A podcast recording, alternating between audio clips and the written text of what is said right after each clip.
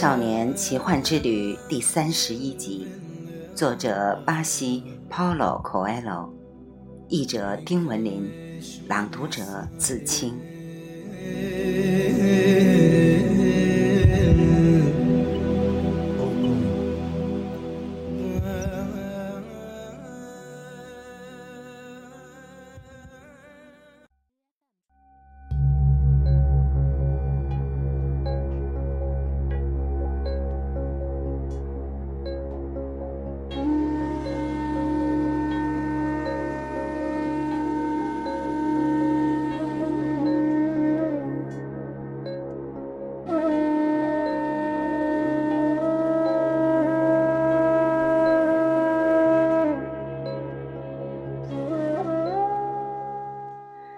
我带来了沙漠的预兆，圣地亚哥对站在绿洲中心白色大帐篷门口的卫兵说道：“我要见你们的头领。”卫兵没说话，转身走进帐篷，久久没有出来。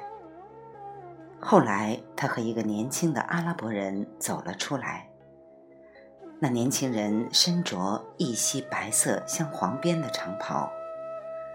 男孩告诉他自己看到的幻象，年轻人要他稍后，便返回帐篷。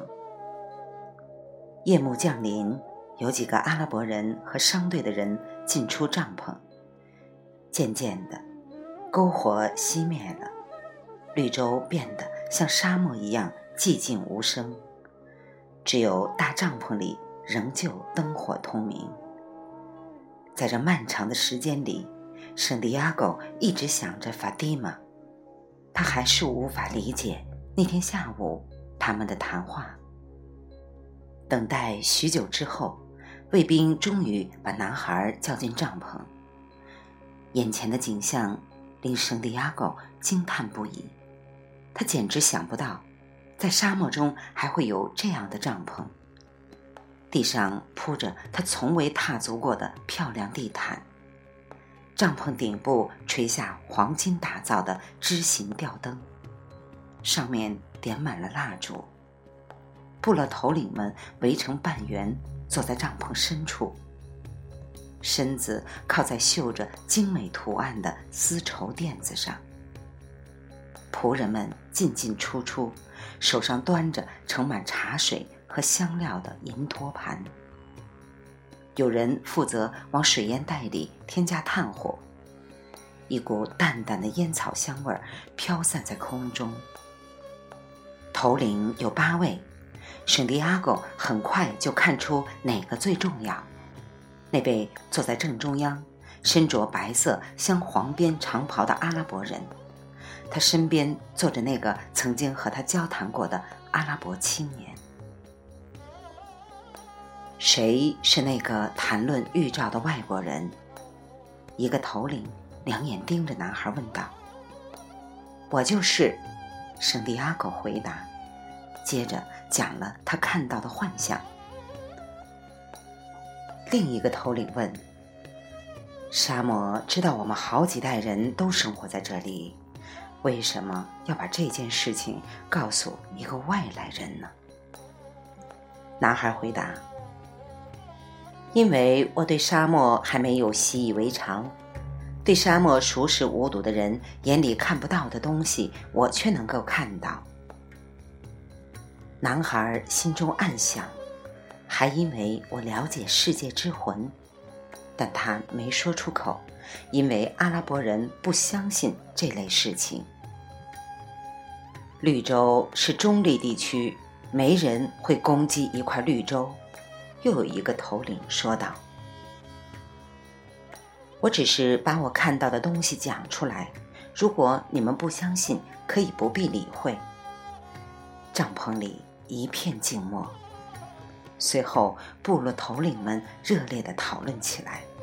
他们讲的是一种阿拉伯方言，圣地亚哥根本听不懂。可当他提出要离开的时候，一名卫兵让他留下来。男孩开始担心，预兆告诉他，事情不对头了。他后悔了，不该跟赶驼人讲这件事儿。忽然，圣地亚哥看到坐在中间的那位老人露出一丝不易察觉的微笑，他平静下来。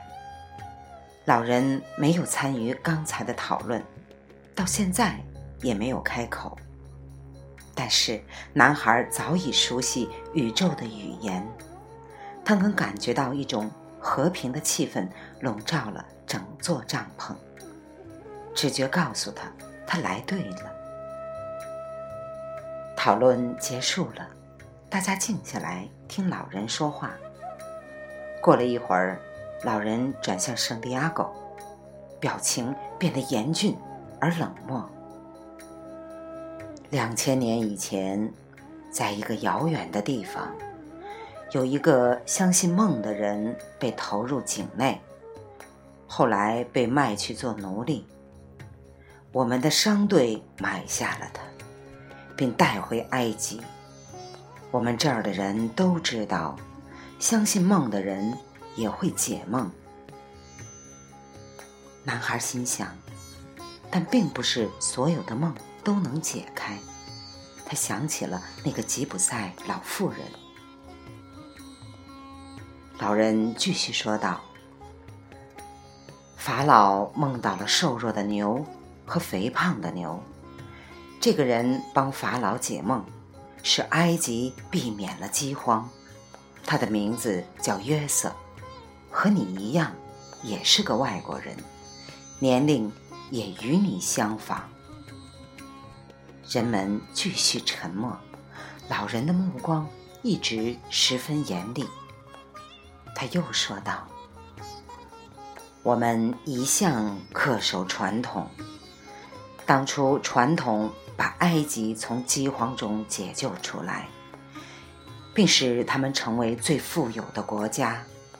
传统教给人们怎样穿越沙漠，怎样嫁女儿。”传统告诉我们，绿洲要保持中立，因为交战双方都有绿洲，而且很容易被攻破。老人说话的时候，所有人都一声不吭。但是传统也告诉我们，要相信沙漠发出的信息，我们掌握的所有知识都是。沙漠所教。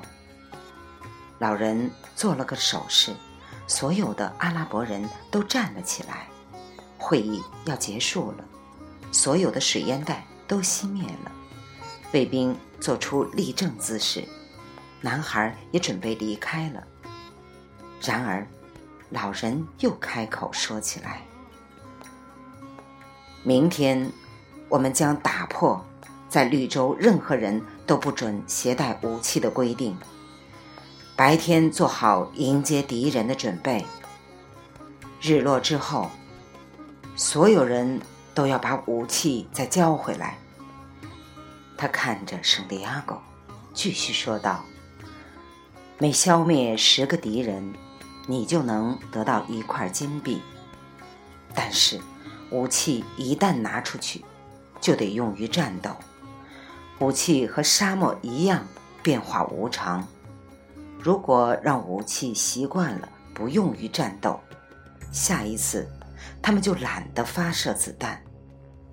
如果明天所有的武器都没有机会发射子弹，那么至少会有一种武器会朝你身上发射。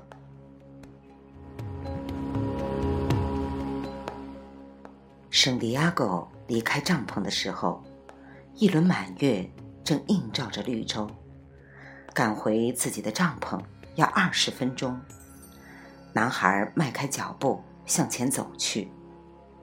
之前发生的一切令他感到惶恐。他探摸到了世界之魂。为了使人相信这件事儿，他竟要以生命为代价。这赌注的风险太高了。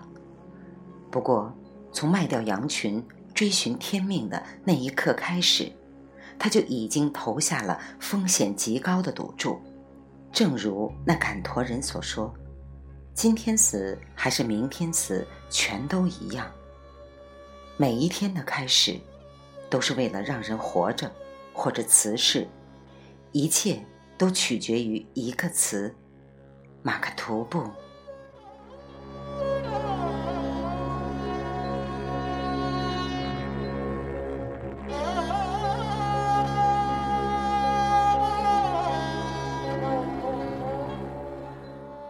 牧羊少年奇幻之旅》第三十一集，作者巴西 Paulo Coelho，译者丁文林，来自电台轻音耳语子青分享，欢迎订阅收听。